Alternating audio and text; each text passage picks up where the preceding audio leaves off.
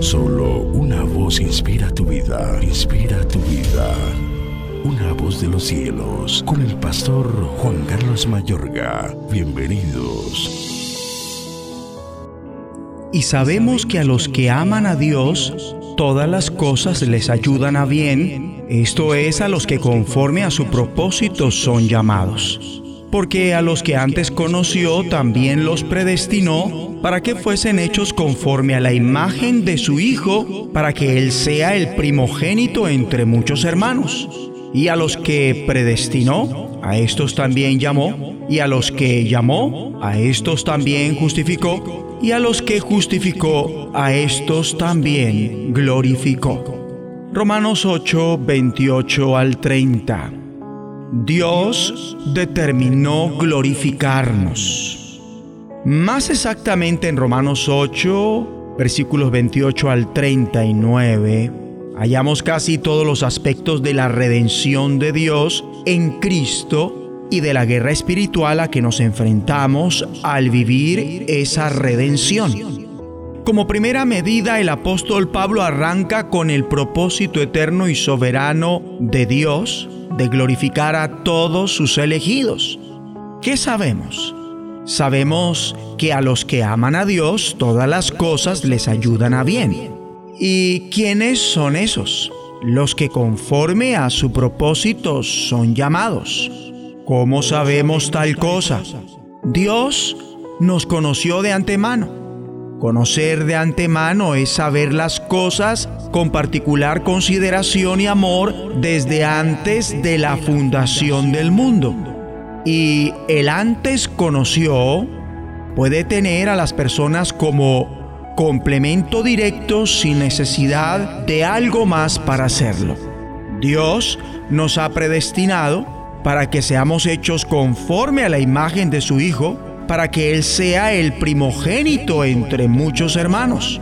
La predestinación de Dios no consiste solo en que escapemos del infierno y ganemos el cielo. La verdad hay un propósito divino que incluye que seamos conformados a la imagen de su Hijo Jesús, donde Cristo está en un grado distinto y en una categoría más exaltada que sus hermanos y se puede decir que es llamado a ser el Señor de muchos Jesuses, hombres y mujeres que contienen y manifiestan su imagen.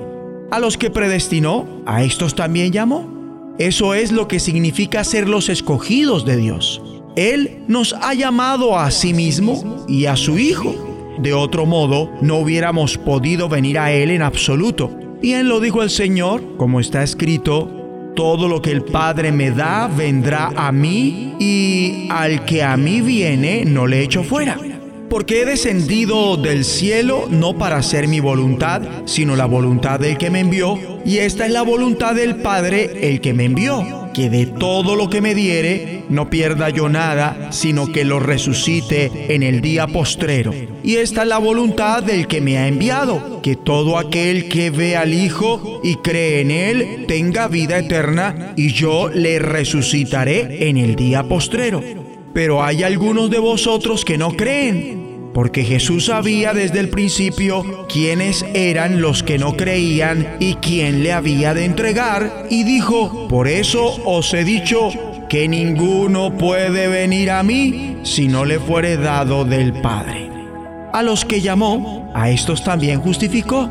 Dios ha imputado totalmente su propia justicia a sus escogidos, y a los que justificó, a estos también glorificó el apóstol nos habla como creyentes, todos los cuales nos encontramos ahora bajo el peso de la cruz para que entendamos que su sacrificio también conduce a nuestra glorificación. Es una glorificación que todavía no tenemos, solo Él la tiene. Aún así, su gloria nos trae el convencimiento respecto a la nuestra que esa esperanza puede asemejarse con una posesión presente. Por eso expresa, y a los que justificó, a estos también glorificó. Y el apóstol emplea el tiempo pretérito para referirse a todas esas bendiciones al decir conoció, predestinó, llamó, justificó y glorificó. habla de estas cosas como pasadas porque ya están decretadas por Dios y para mostrar la seguridad de su cumplimiento.